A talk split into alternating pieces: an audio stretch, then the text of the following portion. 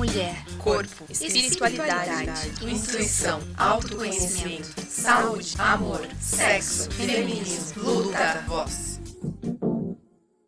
Oi, oi, pessoal, tudo bem? Bem-vindo a mais um Podinista. Hoje a gente vai falar um pouquinho sobre viagem, sobre responsabilidade, como que é para uma mulher viajar. Bom, antes da gente começar e eu apresentar para vocês a nossa convidada, não esquece de seguir a gente nas redes sociais, ajudar esse projeto, levar ele mais longe. É através de vocês que a gente vai crescer e vai continuar aqui sempre trazendo mulheres maravilhosas para vocês conhecerem, certo? Então dá esse apoio pra gente. Hoje estamos aqui com Thaís Bortolini. Sim! Yeah! Seja bem-vinda. Muito obrigada. Bom, a Thaís é uma viajadora. Viajante desse mundo, exploradora, Dora Aventureira. Dora Aventureira, com a mochilinha nas costas. Don't speak English, do nada, né?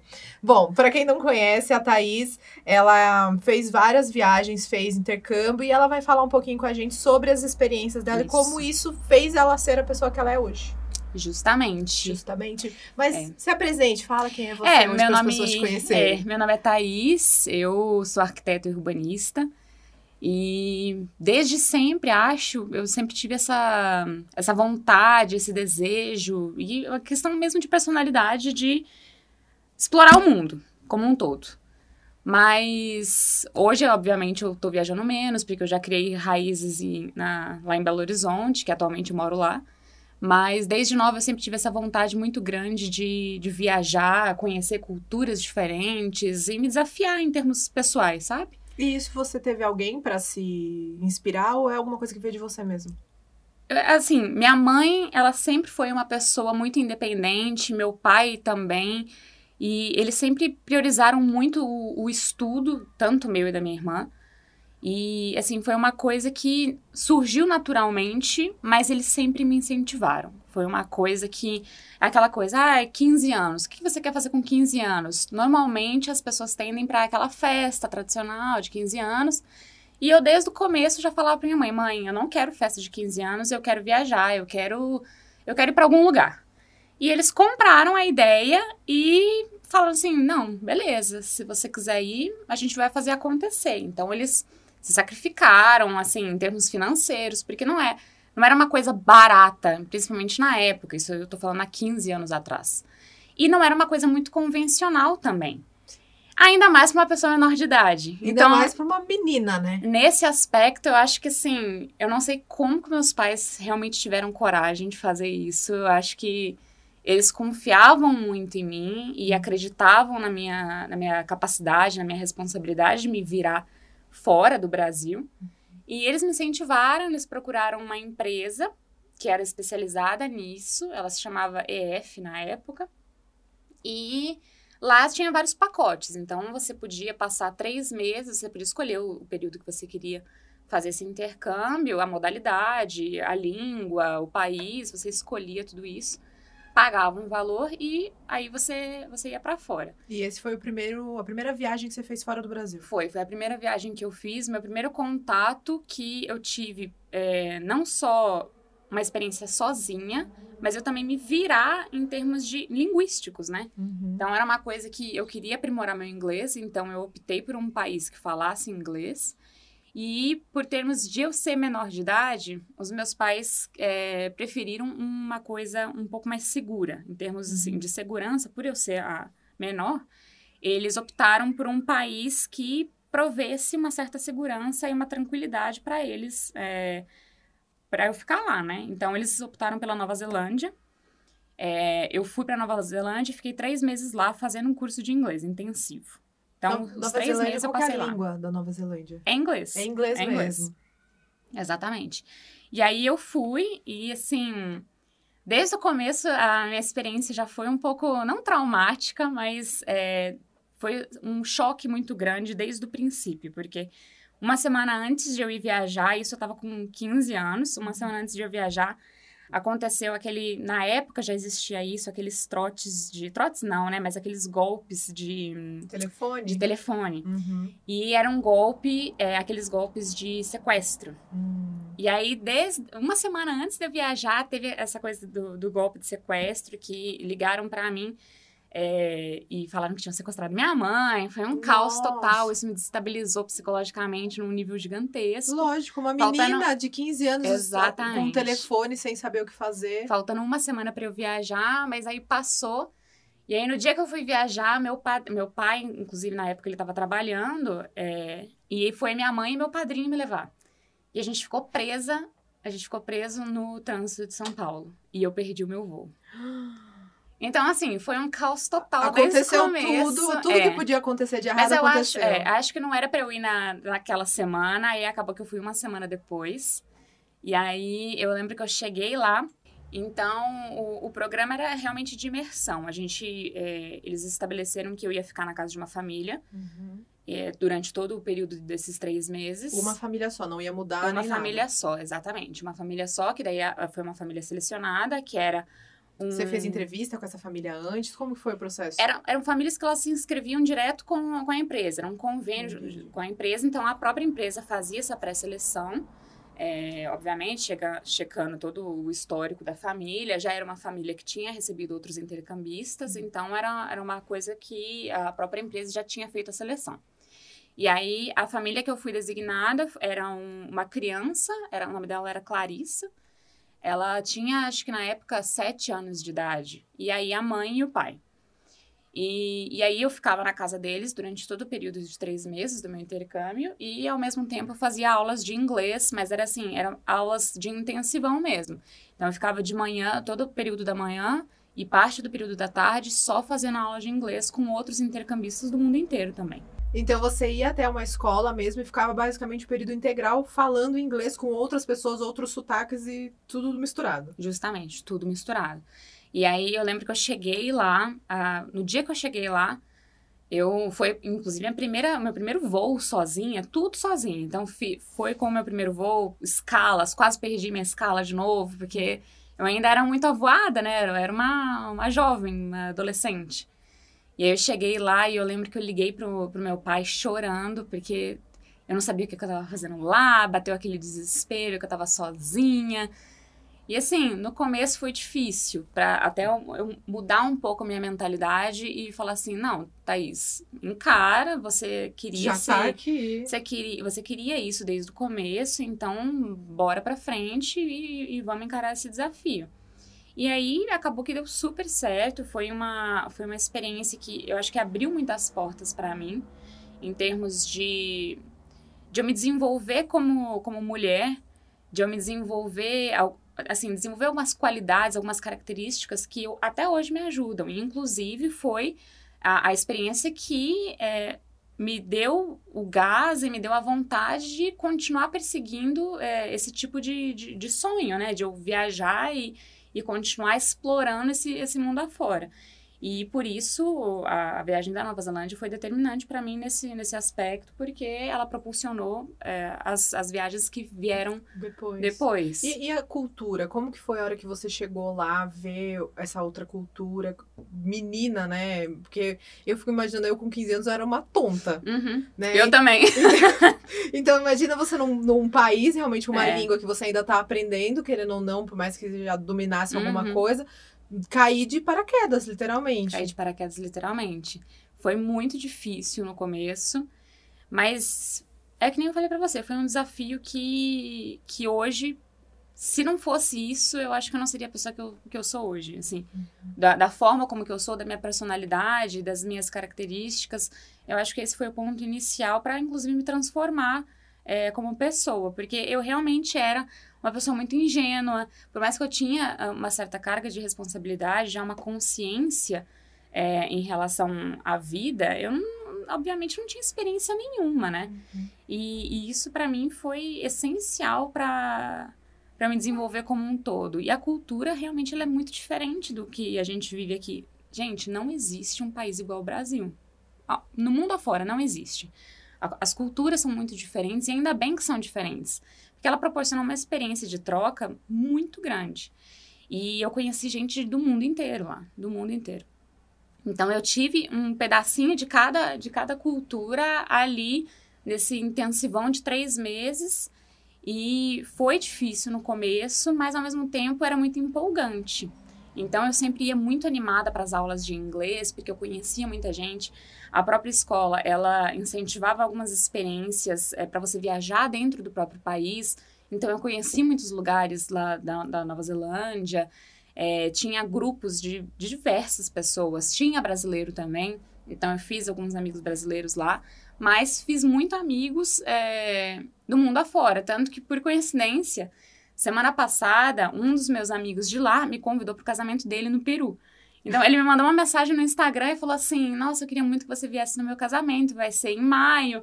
É, espero que você possa vir. Então, assim, amizade minha de 15 anos atrás, até hoje mantendo contato e Não, assim. E o melhor é que conhece, somos do Brasil, nos conhecemos na Nova Zelândia e vem pro meu casamento no Peru. Vem pro meu casamento no Peru.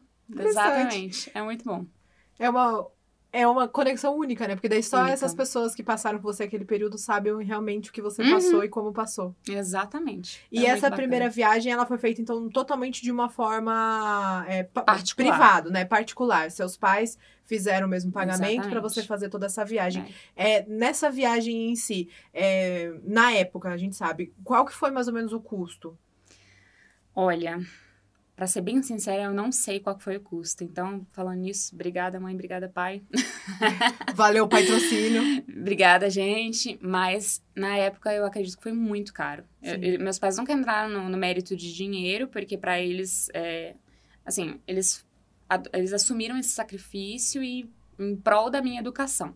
Uhum. Então, eles nunca me falaram sobre valores. Mas hoje, como, como adulta, eu tenho consciência que foi muito dinheiro. Sim, É três dinheiro. meses intensivão. Três meses de intensivo, eles me sustentando lá. Então, assim, não deve ter sido barato, mas graças a Deus a gente tem hoje muitas oportunidades. Na época a gente não tinha tantos incentivos de intercâmbio. Sim. E hoje a gente tem. Então, se você correr atrás, você consegue pelo menos parte de um, de um patrocínio, seja de uma faculdade, seja de uma instituição, seja do próprio governo. Hoje a gente tem uma, uma possibilidade, uma gama de, de, de oportunidades muito, Muito. maior. Sim, muito tem maior. vários estilos, inclusive, de intercâmbio, né? Tem, Muitos. tem estilos realmente que é totalmente privado que você paga, tem o estilo onde você vai pra trabalhar, Você tem vai o estilo que você vai morar na justamente. casa de alguém pra trabalhar pra essa pessoa na Uhum. casa. Então é realmente pra quem tem vontade de viajar é, é, é pesquisar mesmo, é pesquisar. E essa então foi a primeira viagem. É, a segunda viagem como que foi? A segunda vez que você foi pra fora? Só voltando um pouquinho, Bru, só pra fazer um gancho, que eu acho que é uma coisa muito importante a gente falar, o, com, o quanto a mulher brasileira ela é objetificada. E isso eu senti. Nos meus 15 anos eu já comecei a sentir isso. Eu acho que a gente não tem essa, essa noção estando aqui dentro do Brasil. Mas a mulher fora, a mulher brasileira fora, ela é vista de uma maneira muito é, diferente, digamos você é assim. brasileira, samba pra gente. É, é um estereótipo muito grande, é, e isso leva para um lado bem negativo. Então, assim, quando as pessoas falam assim, ah, você, de onde você é? E você fala do Brasil, na hora vem o gancho do tipo assim, ah, é brasileira? Então gosta de festa, gosta de putaria, tem bunda, tem peito. É aquela coisa que na hora vira uma chavinha e é impressionante. Não, e é um negócio tipo, ai, tem bunda, tem peito. Toda mulher tem bunda, tem peito. Mas é, É. é, o- é o estereótipo brasileiro o mesmo. estereótipo brasileiro porque ele- eleva num nível sexual gigantesco. E isso, assim, é percep- foi perceptível pra mim desde o momento que eu, que eu cheguei lá.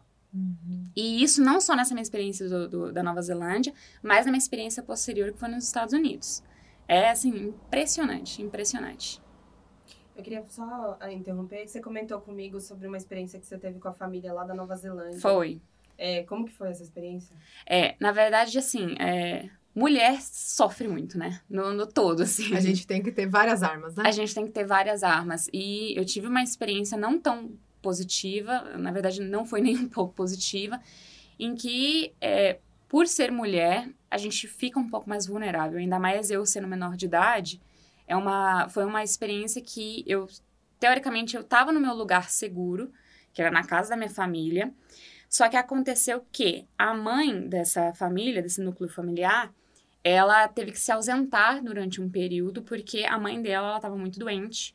Então ela, fo- ela saiu da casa dela e ela foi passar um período para cuidar da, da mãe dela é, em outro país, inclusive, que era uma Uhum. família é, de origem da, da África.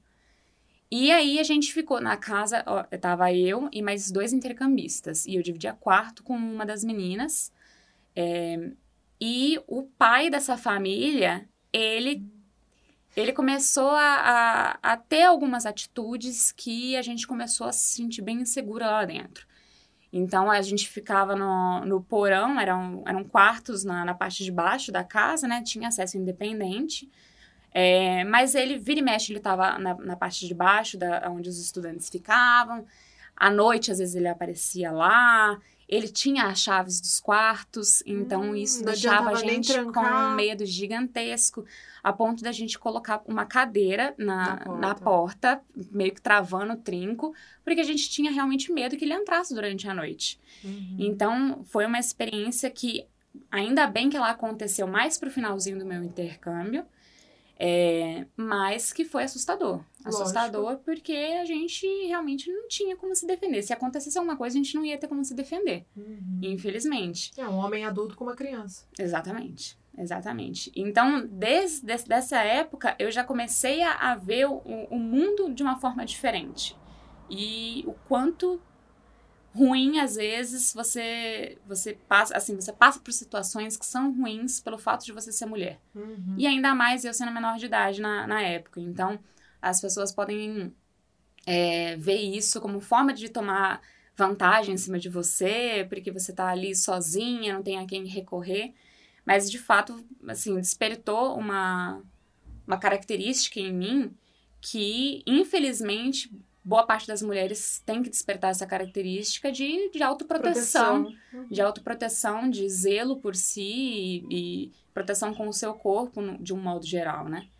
Então, infelizmente, é, por essa parte, o intercâmbio também me despertou é, essa característica, que para a mulher no mundo de hoje, né, é importante, infelizmente. É super importante. É uma coisa que, lógico, é, é o que você falou, não é gostoso você ter que passar por uma uhum. situação dessa, mas é, te mostra que não é todas as pessoas que você pode confiar, por mais que você estava na casa de um homem casado, ele também seria capaz de qualquer atitude, né? Que e é, ele estava sendo pago pra, pra, pra, pra me pra abrigar lá. É, pra te receber e receber essa outra menina é. que tava com você e outro intercambista. Uhum. E mesmo assim, né? Ele estava lá o tempo todo tá. e ele estava dando essas, essas, essas noções, assim. Então, fica aí um alerta para todo mundo que vai viajar. Se você vê que essa pessoa do nada tá no teu quarto, isso não é bom. Né? Não então, é um então, bom sinal. Não é um bom sinal. Então, é, bote limite antes, né? Que eu acho Sempre. que é o que vocês fizeram. Então, segurança, cadeira na porta, o trinco meio travado, meio para frente, meio para trás, para às vezes a chave, a, a outra chave não é, entrar. E a, a, primeira atitude que eu tive foi, inclusive, denunciar ele para a escola, porque, querendo ou não, era uma pessoa que ela estava conveniada a e empresa. A escola confiava. E a escola confiava. Então, a partir do momento que ele começou a ter uma conduta que não estava dentro do, do, do, escopo, né? Assim, do, do, pre, do que era previsto dele. Ele estava fugindo totalmente de, um, de uma conduta, de um comportamento que tem que ser esperado dele. É, eu denunciei ele para a empresa, não sei quais foram as atitudes que foram tomadas posteriormente, porque eu acabei indo embora logo em seguida. Mas eu espero que, que realmente. Tenha a... tirado ele da listinha dos confiáveis. exatamente, exatamente. Bom, isso daí até dá um certo nervoso, né? Porque a gente fica, eu fico imaginando é, as meninas que às vezes não têm essa, esse despertar tão rápido, que acabam passando por alguma situação. É, quando você vai viajar, a, o, a, a empresa que você contratou, eles dão algum tipo de apoio com relação a isso? Eles falam alguma coisa? Na época, inclusive, Bru, era uma coisa assim que não se falava. Uhum. A, a, a, e mesmo porque não era tão comum, pelo menos no meu círculo, Ainda mais eu, eu vindo de uma cidade do interior de São Paulo, não era comum uma menina de menor de idade viajar, tipo, uhum. para fora do, do Brasil, entendeu? E, e, isso nunca, nunca foi abordado dentro da, da empresa que a gente contratou, porque é uma coisa que era um assunto que não se falava. Um tabuzão mesmo, e todo mundo achava que nem precisava não ser tocado. Não se falava, exatamente. Então, assim, quando aconteceu comigo essa situação, para mim foi um grande choque, porque eu nunca tinha passado por uma coisa parecida com essa. Uhum. Mas, ao mesmo tempo, é, virou um alerta e, assim, falei, contei isso para todas as minhas amigas que estavam lá, inclusive algumas até ofereceram de da gente ficar em outro lugar, eu e a, a minha colega de quarto, da gente ficar em outro lugar. Uhum. Mas como estava acabando ali meu pedido de intercâmbio, a gente decidiu ficar, vira, vira, vira e mexe, a gente ficava, a gente dormia na casa de um amigo, dormia na casa de outra amiga, para Pra evitar, evitar. o tempo de passar lá, lá dentro. E essa foi a forma como a gente achou que, que seria melhor lidar com a situação. E na época você informou teus pais quando você estava lá ainda? Não porque era uma preocupação que eu não queria, Deixar. ainda mais eles do outro lado do mundo, né? E já é um ato de responsabilidade, né? Você estava de alguma forma já tentando se proteger e evitar que a, Eles não iam conseguir fazer a nada. ansiedade, né, pra eles. Eles não iam conseguir fazer nada por mim nesse, nessa situação. Sim. Então, a forma como que eu, que eu agi foi denúncia e evitar o tempo, de, o, todo o tempo eu passar lá na, na casa, durante pelo menos o período que eu ainda me restava lá. Sim. sim. Mas é uma situação complicada. É, meninas, se cuidem, se juntem, Se sororidade. E é isso que eu acho que é o mais importante, que quando a gente pelo menos tem alguém em volta que pode nos apoiar de alguma forma, Rede de apoio, já fica um pouquinho Uhum. mais leve uma situação pesada como é. com certeza. Bom, aí você voltou pro Brasil e já voltou querendo ir pra uma outra viagem. Já voltei querendo ir para uma outra viagem. Exatamente. Então eu, eu voltei e é aquela coisa que realmente a, a nossa mentalidade ela muda bastante. Então eu voltei, eu ainda tinha o último, o último ano do ensino médio para fazer. Uhum. É, e eu voltei e é aquela coisa que quando você volta. É engraçado porque você mudou muito, mas Esse as lugar- pessoas que estavam, que estão lá, que estão na sua escola, sua família, a vida passou normalmente. Então as pessoas continuavam as mesmas, mas eu tinha mudado muito por dentro. A minha, minha mentalidade tinha mudado muito.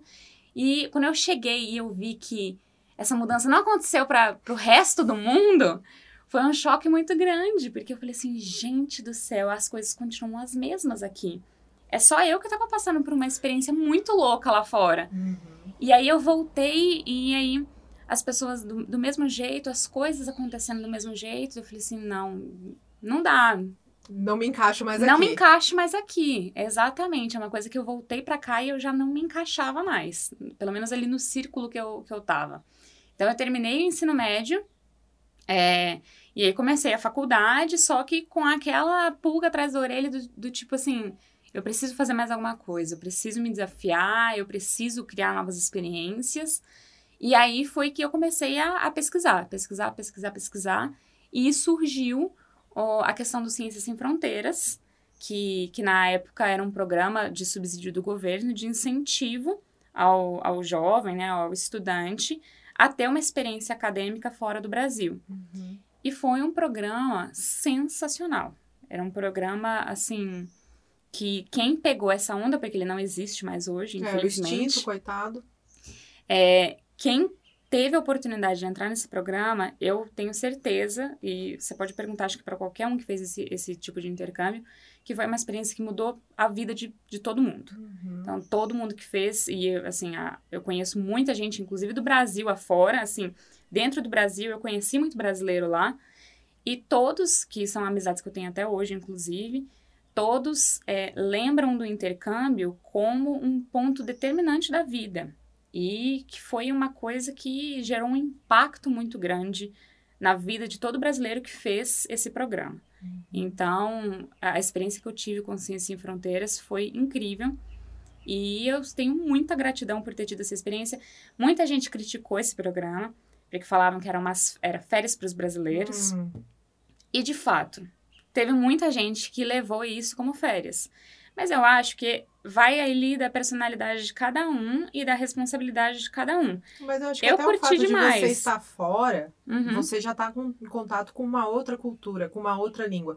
Se você vai estudar impacto. mesmo, é, se você vai estudar mesmo ou não, aí é responsabilidade sua. Justamente. Mas a- o impacto que você volta, a hora que você volta volta pro Brasil, você vai falar, nossa, mas lá fora tinha isso, tinha aquilo. Uhum. Você já vai ter uma outra mudança, né? Lógico, se o incentivo é para estudantes, o correto era se estudar, Sim. né? Se especializar. Mas o impacto que é feito nas pessoas que é o importante para a sociedade como se mudar, né? Exatamente.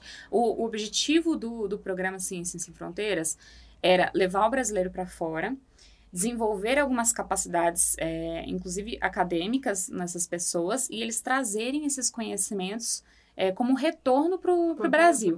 Tanto que a gente, é, em contrato com o programa, a gente não podia sair, após o término do, do intercâmbio, quando a gente retornasse para o Brasil, a gente não poderia sair do Brasil por- pelo tempo equivalente que a gente ficou fora. Então, se eu fiquei um ano, eu não poderia sair do Brasil durante um ano. para não ter, é, assim, como forma deles prevenirem que o conhecimento que a gente adquiriu lá fora saísse de novo. Saísse de novo. Então, era, foi uma forma deles tentarem é, manter o, o, investimento que eles fizeram aqui dentro do Brasil por um determinado período, mas é, foi realmente uma, uma experiência que muita gente curtiu. Eu, inclusive, curti bastante, foi... É, viajei bastante, tive experiências incríveis, mas, ao mesmo tempo, a gente tinha ali a responsabilidade de prestar contas, inclusive, para o Brasil, né, para o governo. Então, a gente tinha que mandar é, semestralmente a nossa grade curricular, quais matérias que a gente estava é, inscrito, cursando, cursando é, quais eram os créditos que a gente estava adquirindo. A gente tinha que mandar quais eram as, essas notas finais, a gente tinha que, a gente tinha que sempre reportar é, de volta para o governo toda a nossa experiência lá dentro. Uhum. Inclusive, é, as notas eram muito importantes, porque se a gente tivesse é, algum declínio em termos de, de performance lá, a gente era questionado. E isso poderia levar, inclusive, ao término do intercâmbio a volta é, anterior ao, ao, programado. E o Ciência Sem Fronteira, ele era para pessoas na faculdade e também ensino médio ou não? Não, era exclusivamente um programa acadêmico. Então, era voltado é, para pessoas que estavam dentro de, de faculdades, universidades, uhum. etc. Tinha um período que você podia fazer, eu não lembro, a partir, acho que do segundo ano cursando faculdade, só que também não podia ser o último ano, tinha um alguns pré-requisitos que você tinha que ter, você tinha que ter uma, uma média de nota na sua faculdade uhum. acima de tanto. Então, tinha alguns pré-requisitos que você tinha que, que cumprir para ser selecionado, mas o processo como um todo do Ciência Sem Fronteiras foi muito burocrático. E não era à toa, porque foi um investimento. todo pelo, pelo foi um investimento governo. gigantesco. Foi pago 100% pelo governo. Passagem, é, a gente tinha um auxílio tecnológico, que era um dinheiro exclusivo para você comprar um computador, algum eletrônico para te auxiliar nos estudos. Então, um computador, um iPad, alguma coisa que fosse contribuir para suas aulas, para que fosse, te, fosse ajudar você a, a se virar lá. E tinha tipo uma conta que o próprio governo te, te mandava dinheiro, era isso? Exatamente, a gente recebia ali tipo uma mesada, dependendo da cidade onde você estava, tinha o que a gente chamava de cidade alto custo, em que a, o custo de vida realmente era mais alto, então o valor da bolsa era diferenciado das cidades de baixo custo. Então a gente tinha uma bolsa que a gente recebia de acordo com a cidade que a gente estava alocado, e a gente recebia isso mensalmente. E a gente recebeu um dinheiro específico para passagem, e aí a gente tinha que mandar os comprovantes da passagem. Aí a gente recebeu um dinheiro exclusivo para fazer compra de, de livros ou parte tecnológica. A gente tinha que mandar os comprovantes, olha, comprei o computador e mandar a nota fiscal. A gente teve que prestar contas durante todo o, o nosso intercâmbio. E esse segundo intercâmbio ele foi feito então para os Estados Unidos. Para os Estados Unidos. Era um programa que abrangia o mundo como um todo, assim, todos os países, mas eu acabei escolhendo os Estados Unidos por questão primeiro do inglês e segundo, por conta que é, as oportunidades, as, as oportunidades lá dentro dos Estados Unidos eram maiores em termos de, de número de vagas. Uhum. Então eu optei pelo, pelos Estados Unidos porque a chance de eu passar lá era maior do que nos outros países. É, e aí era um, era um programa 100% patrocinado pelo governo. Então eu não tirei um real do, do meu bolso. E para você, além de fazer toda a, parte burocrática mesmo com Ciência Sem Fronteiras, você teve que fazer outras provas do inglês, de, de TOEFL, para entrar mesmo nas universidades? É, era pré-requisito a gente fazer alguma, alguma prova similar ao TOEFL, tinha algumas outras modalidades, mas a gente tinha que fazer uma prova é, para proficiência de inglês inclusive para determinar qual seria o seu período de intercâmbio, porque tinha três períodos de, de intercâmbio que você poderia fazer. De um ano e meio, em que você ficava seis meses fazendo curso de inglês exclusivamente para aprimorar o seu inglês, para daí você ficar um ano dentro de uma universidade tinha a modalidade de um ano e três meses, eu acho, que aí era um intensivão de três meses de inglês e um ano dentro da universidade, ou então o que você ia direto para a universidade, que era só o período de um ano. Então você fazia todo o processo. Era uma coisa que era uma, documenta documentação assim gigantesca que a gente tinha que enviar. Era difícil, porque era muita coisa que a gente tinha que providenciar. Eu, eu fazia faculdade na, na Uniso e eu fui a primeira estudante a fazer o Ciências Sem Fronteiras com a, assim, estudando na Uniso. Então, eu tive muita dificuldade porque o próprio pessoal, o próprio de- departamento de intercâmbio lá dentro da Uniso, Não tinha consciência não de tinha, nada. não tinha, eles não tinham noção de como me ajudar. Então, boa parte das universidades eh, que ajudaram os alunos, que inclusive, por exemplo, eh, tradução de, de histórico, de, de, de grade, né, curricular. Nossa, eu não pensei nisso, cara. eu que que tive que fazer. isso. É, normalmente as faculdades, as universidades que fazem, mas a Uniso ela não estava preparada nesse, nesse ponto. Então eu tive que providenciar a parte para fazer essa tradução do meu histórico curricular. Então, assim, foi um pouco mais difícil para mim, porque eu não tive o suporte da, da faculdade, porque eles ainda não tinham o know-how mesmo da, do De programa. como- é, de toda a Mas burocracia foi mesmo. bacana, porque depois eles já, já se conscientizaram do, do programa. Você que faz o NISO e tá fazendo o intercâmbio, agradeça a Thaís. Então, assim, na época na Uniso já existia outros, outras modalidades de intercâmbio que alguns amigos, inclusive nossos, que do nosso círculo fizeram. É, mas era um, um programa que também era privado, e você pa- é, pagava né, uma certa quantia para fazer esse intercâmbio. Mas o Ciência Sem Fronteiras realmente era desconhecido para a Uniso. E aí eu tive que me- né, me virar sozinha desde desse, Desde desse comecinho ali. Sim. E aí é uma parte muito burocrática.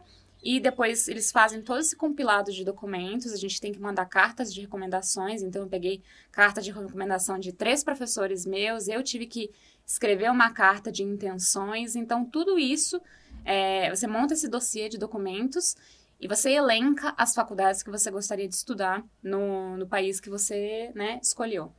E aí você submete a sua aplicação. E aí demorou um tempo, demora um tempo, era toda uma coisa muito burocrática, então a gente ficou naquela Nada ansiedade. era digital, é, tão digital quanto é hoje. aquela, a gente ficou naquela ansiedade gigantesca, mas quando chegou de fato o, o resultado, foi assim, uma coisa. Nossa, foi maravilhoso. Aí eu abri o meu resultado e já, já vinha logo qual era a faculdade que eu ia ficar. Uhum. E aí tava escrito lá Washington. Aí na hora eu pensei que era o estado, que é o, o estado de Washington. É lá em cima, é é, assim, muito afastado, é um, é um estado extremamente frio dos Estados Unidos. E aí eu confesso que eu fiquei um pouco frustrada. Aí eu fui procurar ali, né, a faculdade que era que tava escrito o nome, né?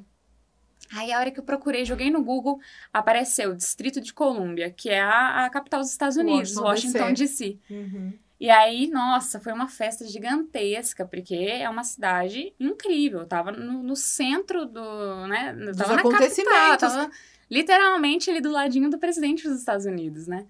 Então, foi um momento, assim, incrível. E foi uma oportunidade que, que mudou minha vida como, como um todo. Porque E você ficou um ano. eu fiquei um ano, eu fui na modalidade de um ano. Então, eu, eu fui direto já para para a universidade. Então, eu cheguei lá, já me matriculando nas aulas e, assim, experiência 100% em inglês. Lá, como, onde você ficou? Você também ficou numa host family ou era um, um Não, a gente lugar? ficou dentro do campus da universidade. Então, é, tem muito disso lá nos Estados Unidos. Tem a universidade e em volta tem os, os, os prédios para os alunos. Então, a gente ficou dentro do campus é, e aí a gente ficava misturado com todos os alunos que ficavam ali dentro. Mas brasileiro tem em tudo quanto é canto, gente. E ainda mais o Ciências Sem Fronteiras, que foi uma leva gigante de brasileiros para o mundo inteiro. Eu conheci muito brasileiro lá. Então, isso acabou que. Não que é, diminuiu um pouco minha experiência de forma alguma, mas eu tive muito contato com o brasileiro. Então, eu não ficava falando 100% de inglês, assim como eu fiquei praticamente na Nova Zelândia. Então, o meu contato com o inglês, é, apesar de eu estar com o inglês muito melhor na época, é, eu tinha um contato com o inglês mais nas aulas do que fora das aulas. Então, isso foi um pouco prejudicial, porque tinha muito brasileiro dentro da, da minha universidade, mas isso não, não diminuiu minha experiência de forma alguma, porque eu ainda tive contato com a cultura como um todo, conheci muita gente é, de fora do Brasil, Uhum. não só dos Estados Unidos, mas outras pessoas também fazendo intercâmbio, e foi, assim, uma experiência incrível. Uma coisa que eu notei lá é muitas coisas são diferentes em termos culturais, né? Uhum. E aí a gente vê, por mais, por mais que o momento que a gente esteja passando no Brasil esteja extremamente difícil, mas é, a gente valoriza muito quando a gente está morando fora, a gente valoriza muito o quão o Brasil é bom em alguns aspectos. Então, eu senti muita falta do Brasil. Durante esse um ano que eu fiquei lá nos Estados Unidos, eu senti muita falta do Brasil. Eu senti muita falta do povo brasileiro, assim, da hospitalidade nossa, empatia, é, o povo mesmo, de eu sentar na, na calçada. A, a, verdade é que a gente sofre, mas a gente é a feliz, gente, a gente é né? é feliz, é. Nossa. Então, assim, de sentar num, numa calçada, tomar uma cerveja com os meus amigos. Então, eu senti muito porque isso não é cultura lá nos Estados Unidos. Inclusive, na maior parte dos Estados Unidos, você não pode beber na rua. Então, a bebida alcoólica, você transitar e beber com bebida, alcoólica, é, bebida alcoólica na rua, é proibido em muitos dos, dos estados do, dos Estados Unidos. Inclusive na praia, você não pode beber dentro da praia. Então, assim, é, muitas Imagina coisas... se fecha esse negócio aqui no Brasil, Meu Coitado. Deus. Então, assim, muitas coisas diferentes, até mesmo em questão de, de saúde. Por mais precário que seja o SUS aqui no Brasil, a gente não tem noção o quão importante ele é porque ele dá oportunidade de, de, de, de tratamento para as pessoas que não têm condições, gente. Sem custo, né? Sem custo algum. Sem custo algum. Então, a gente teve ali na, na presidência do Obama, posteriormente ao, ao, ao, meu intercâmbio, a gente teve toda aquela questão do Obamacare, que é uma coisa que hum, é parecida ali SUS, os, é. com o SUS, mas não chega nem perto. E a gente viu o quão precário é em termos de, de saúde se você não tem condições lá. Uhum. Então, essa parte de saúde foi uma coisa muito impactante para mim. Você precisou usar algum momento? Graças a Deus eu não precisei usar. Mas, por exemplo, eu tive um amigo que ele foi diagnosticado com diabetes lá. Nossa. E a sorte dele, a gente tinha seguro saúde, Uhum. já pelo, pelo Ciência Sem Fronteiras, a gente já tinha isso vinculado ao nosso programa, Uhum. mas era aquele sistema de saúde básico, né, de atendimento básico. E a sorte dele é que ele fez um seguro saúde fora, né, de, de forma particular, ele já foi com um outro seguro saúde. Então, quando ele foi diagnosticado, graças a esse seguro a mais que ele fez, conseguiu cobrir todas as despesas dele. Mas ele teve que ficar internado no, no hospital durante uma semana. Inclusive, a gente acompanhou ele, né? A gente ficou ajudando ele lá. E eu lembro que a conta dele tinha dado, tipo, eh, beirado no total depois, acho que era 100 mil dólares, alguma coisa desse tipo. Eu até arrepiei. Da E- onde que um estudante da ia onde, tirar isso? exatamente, e da onde um cidadão vai tirar isso? Qualquer não, não. É é que a gente já vai pro lado de, tipo, putz, ele é brasileiro, tá sofrendo, mas até lá. Até Se uma lá. pessoa que não, por exemplo, mora de aluguel, tem um, um trabalho no- normal, né, que recebe um salário mais, Exatamente. mais base, aonde que tira dinheiro pra isso? Eu não consigo nem imaginar como que seria esse tipo de situação. Então, essa parte da saúde, é, culturalmente falando, eu achei bem diferente da do Brasil. E a questão, eu senti muito a questão também de, de preconceito lá dentro. Teve então, também assédio, você sentiu? Não, eu não tive, graças a Deus, eu não tive nenhuma experiência em relação a assédio, mas eu sof... tive algumas experiências com preconceito contra estrangeiros. Então, assim, boa parte dos amigos é, que não eram brasileiros que eu fiz lá, eles tinham, no mínimo, alguma origem latina. Uhum. Ou o avô era de, de Cuba, ou o tio era de não sei na onde, eles tinham algum contato com algum país latino. Uhum. Porque os americanos em si, eles tinham uma certa dificuldade e resistência de, de se enturmar com a gente. E não só com os Nossa, brasileiros. isso é cultural mesmo, né? A gente não só com a os galera do... brasileiros. Por isso que o Trump foi eleito, né? Entendi, entendemos. Não só com os brasileiros, mas como os outros intercambistas. A gente via essa, essa certa resistência. E preconceito em termos intelectuais também. Eu. E eu- olha só que engraçado. Eu tive a, a percepção. Tive não, né? Mas é uma coisa que acontece lá. O ensino de educação lá nos Estados Unidos, comparado ao do Brasil, muitas das pessoas, e eu, assim, troca de, de experiências que eu tive com os outros brasileiros, muitas pessoas notaram que o ensino brasileiro, ne- nesse aspecto acadêmico, universitário, ele é superior ao dos Estados Unidos como um todo. Nossa. No come a faculdade que eles fazem, na verdade, é uma coisa muito básica, é muito enxuta. E aí depois eles se especializam, eles fazem o equivalente a um mestrado aqui, um doutorado, eles se especializam posteriormente. Então, a carga de conhecimento que eles recebem durante a graduação ela é inferior à carga que a gente recebe aqui no Brasil. E isso em todas as áreas. Eu conheci gente de, assim, que estava cursando enfermagem, todos os tipos de engenharia, no meu caso, que era arquitetura. Então, é, boa parte da minha grade curricular lá, ela era de mestrado e não de, de graduação. Então, era um nível mais selecionado de, de estudantes, era um número bem reduzido.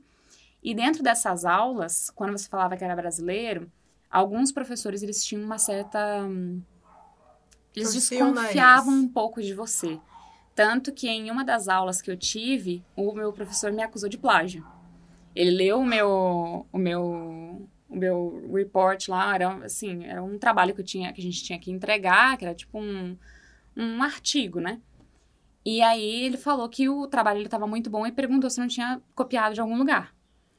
Aí eu falei assim, né, sentei com ele, conversei, eu falei assim, olha, não, tá todas as, as fontes que que eu tive desse artigo estão sendo citadas e em nenhum momento, fora da, da citação, foi, foi plágio. Toda, toda a parte que eu peguei de referência, ela está sendo citada conforme é, são as normas. Então, não, não tem nenhum plágio. Se você quiser, inclusive tem programas que você joga, que vem, né, o é. trabalho. Inclusive, se você quiser, você fica à vontade para fazer a conferência, né? Mas eu tô te falando que, que não tem plágio. Eu, aí ele falou que, assim, ah, é porque o seu trabalho tá, tá muito bem escrito e eu fiquei com algumas dúvidas em relação a isso. Você é mulher e brasileira e eu acho que você é burra. É, basicamente foi isso. Que ódio. Basicamente. Então, eles têm, eles têm um certo preconceito com, com estrangeiros como um todo.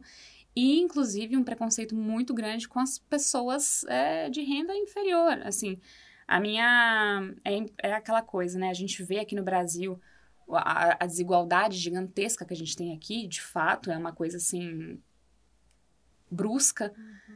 mas é aquela coisa, não é só aqui no Brasil. A só que nos consegue... outros países é um pouco mais escondido. É, é que assim, a gente consegue ter uma relação, ser educado, né? Grande parte, porque tem uma galerinha que nem, nem sempre. Mas lá fora, então, é, é... o povo se exclui. Ele é. não, não se mistura literalmente. É impressionante, gente. Lá nos Estados Unidos, no, na, pelo menos lá em DC, que a gente ficou, tinha o bairro de negro, tinha o bairro de branco. Era aquela coisa que, assim, muito, muito Nítido. separada, muito nítida. A segregação ainda existe. Não, total, total. Só que eles disfarçam um pouco mais. Eu acho que é um pouco mais mascarado do que, do que aqui no Brasil. Uhum. Então, assim, a gente via, por exemplo, é, as pessoas, a gente passava de ônibus ou andando pelo, pelo bairro, tinha aqueles abrigos que a gente via uma fila, tipo, quilométrica de gente, tipo, 5 horas da tarde, já fazendo fila para entrarem nesses abrigos. Então, assim, muita gente sem teto entrando nesses abrigos para passarem a noite. E aí, na manhã, a gente via o, o movimento reverso, né? As pessoas saindo desses abrigos e, e indo para a rua. E extremamente separado. Na minha faculdade, é, na minha universidade lá, é, as pessoas que trabalhavam lá, elas eram, na sua maioria, ex-presidiários. Então, eram pessoas negras e que tiveram alguma, alguma experiência carcerária, né? E as pessoas de lá, os americanos de lá, eles tratavam essas pessoas, era impressionante, gente. Era uma, era uma coisa muito, muito feia, muito do, doída, sabe, da gente ver. Eles eram tratados como se eles não existissem. Ai. Então, assim, no refeitório, as pessoas que serviam a gente eram esses funcionários. E a gente. No, o jeito brasileiro é um pouco diferente em termos de, de comunicação Sim. e, né? De relação. Cordialidade, né? A gente é. tem uma cordialidade. Então, maior. assim, no final do nosso intercâmbio, as pessoas que trabalhavam lá dentro, por exemplo, faziam festa quando a gente chegava. Então, assim, tinha gente, tinha funcionário que tinha uma comida que estava acabando e que eles sabiam que o aluno brasileiro ali gostava, às vezes eles separavam pra gente, quando a gente chegava, eles entregavam pra gente, então... Aprendam com a gente, gente. Os brasileiros ah, são muito bons. Somos muito gente boa. É, então, assim, várias coisas. Foi uma experiência como um todo incrível, mas é impressionante ter essa perspectiva de que o Brasil, ele tem muito potencial, ele, ele já é muito bom.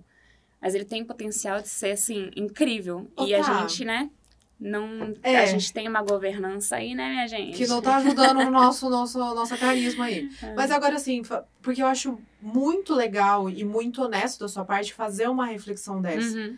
Alguém mais de quem você fez intercâmbio teve essa visão?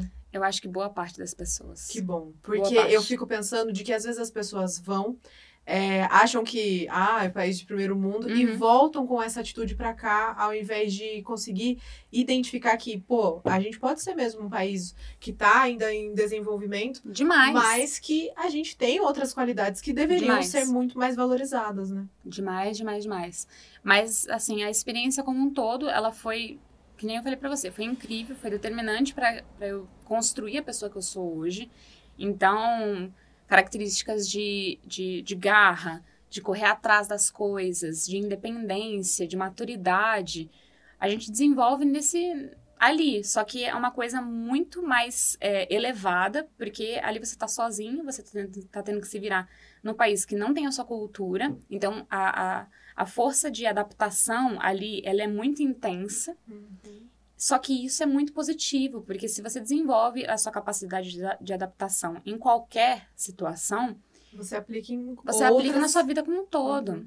Seja no seu trabalho, na sua vida pessoal, enfim. E todas essas experiências, quando você voltou pra cá, te ajudaram mesmo a encontrar um emprego, a Não, entrar em demais. algum lugar? Demais.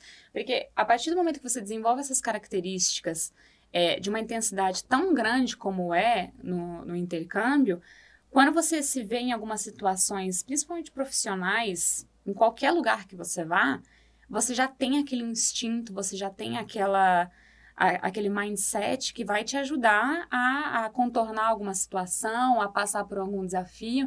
Então, eu te falo assim com toda certeza que, inclusive, as características que eu desenvolvi no intercâmbio, elas foram determinantes para construir a profissional que eu sou hoje.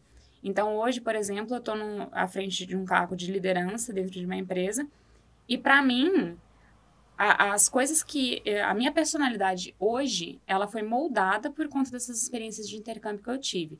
E elas me ajudam não só na minha vida profissional, como na minha vida pessoal também. Então, quem tem... Quem quiser tem o interesse de fazer um intercâmbio ou de passar por esse tipo de experiência, tem que correr atrás. A gente tem muitas oportunidades para conseguir isso. Por mais que o Ciência Sem Fronteiras ele tenha se extinguido, tem milhões de outras oportunidades. Basta você procurar, né? Então, E ter um pouco de desapego também. você tem que ter uma certa força de vontade, porque é, essas oportunidades elas não vão cair no seu colo, obviamente, mas tem oportunidade, seja através de banco, seja através da sua faculdade, de outras instituições. Você pode, que nem você falou, você pode ir ter essa experiência trabalhando lá, então tem aquela coisa de, de au pair que é muito difundida Uhum. dentro do Brasil, principalmente. Mas você tem oportunidade. Se você quiser, você consegue ir. Um conselho pra quem tá realmente querendo viajar. Corre atrás, porque é muito incrível. é muito incrível e é uma, é uma experiência que, que vai mudar literalmente a sua vida. Só que você tem que ter a disciplina e a força de vontade de correr atrás dessa oportunidade. Como eu acho que em qualquer aspecto da sua vida, né? Você tem que ter essa, essa determinação para correr atrás da oportunidade, porque ela não vai cair no seu colo. Ela não, não vai ser de mão beijada. Porque mesmo, mesmo que se fosse de mão beijada, eu acho que ela não teria o impacto que de fato ela tem que ter. Que é desde o começo, você ter que se virar, você tem, ter que ser determinante e correr atrás das coisas que você quer. Se fosse, acho que tão fácil assim, não teria tanta graça. Não teria realmente o impacto que você busca. Exatamente. Muito bom. Tá. Eu acho que é isso. Maravilhoso. Eu fico. Toda vez que a gente vem falar de viagem, eu sempre fico com o olho brilhando, porque é uma coisa que eu tenho muita vontade de fazer e não tive oportunidade de ir pra fora. Mas é uma coisa assim que eu vejo que todo mundo que conversa sobre tem um brilho, tem uma gratidão. Tem. Porque realmente é uma coisa que muda, né? De dentro Aqui, mesmo eu até fora. arrepio quando eu falo, gente, porque é uma experiência de fato que mudou a minha vida. E eu acho que se todo mundo tivesse a, a vontade mesmo de ir, eu acho que conseguiria. Talvez hoje seja mais difícil do que era antes, porque realmente acho que não vai existir um programa Consciência Sem Fronteiras, mas eu acho que se a gente se esforça, a gente, a gente Chega em consegue. qualquer lugar. Exatamente. Tá, então agradecer. Eu espero que todo mundo Ai, que escutou obrigada. gostou, se, se inspirou. É, se vocês tiverem dúvida, vai seguir ela É, também. gente, pode conversa com conversar ela. comigo. Va- Vamos colocar o Instagram dela aí na tela para vocês seguirem. Então, tá. Ah, eu que agradeço. obrigada. Eu, eu não sabia se eu, eu ia agregar alguma coisa, mas Claro, toda experiência é importante. toda experiência é válida. Exatamente, exatamente. Obrigada, Muito gente. obrigada. Obrigada para você que escutou, ouviu até agora. Não esquece de seguir a Tá lá nas redes sociais. A gente vai colocar tanto aqui na tela quanto na descrição. Segue também o Podinista e eu vejo vocês na próxima. Até semana que vem. tchau. tchau. Tchau!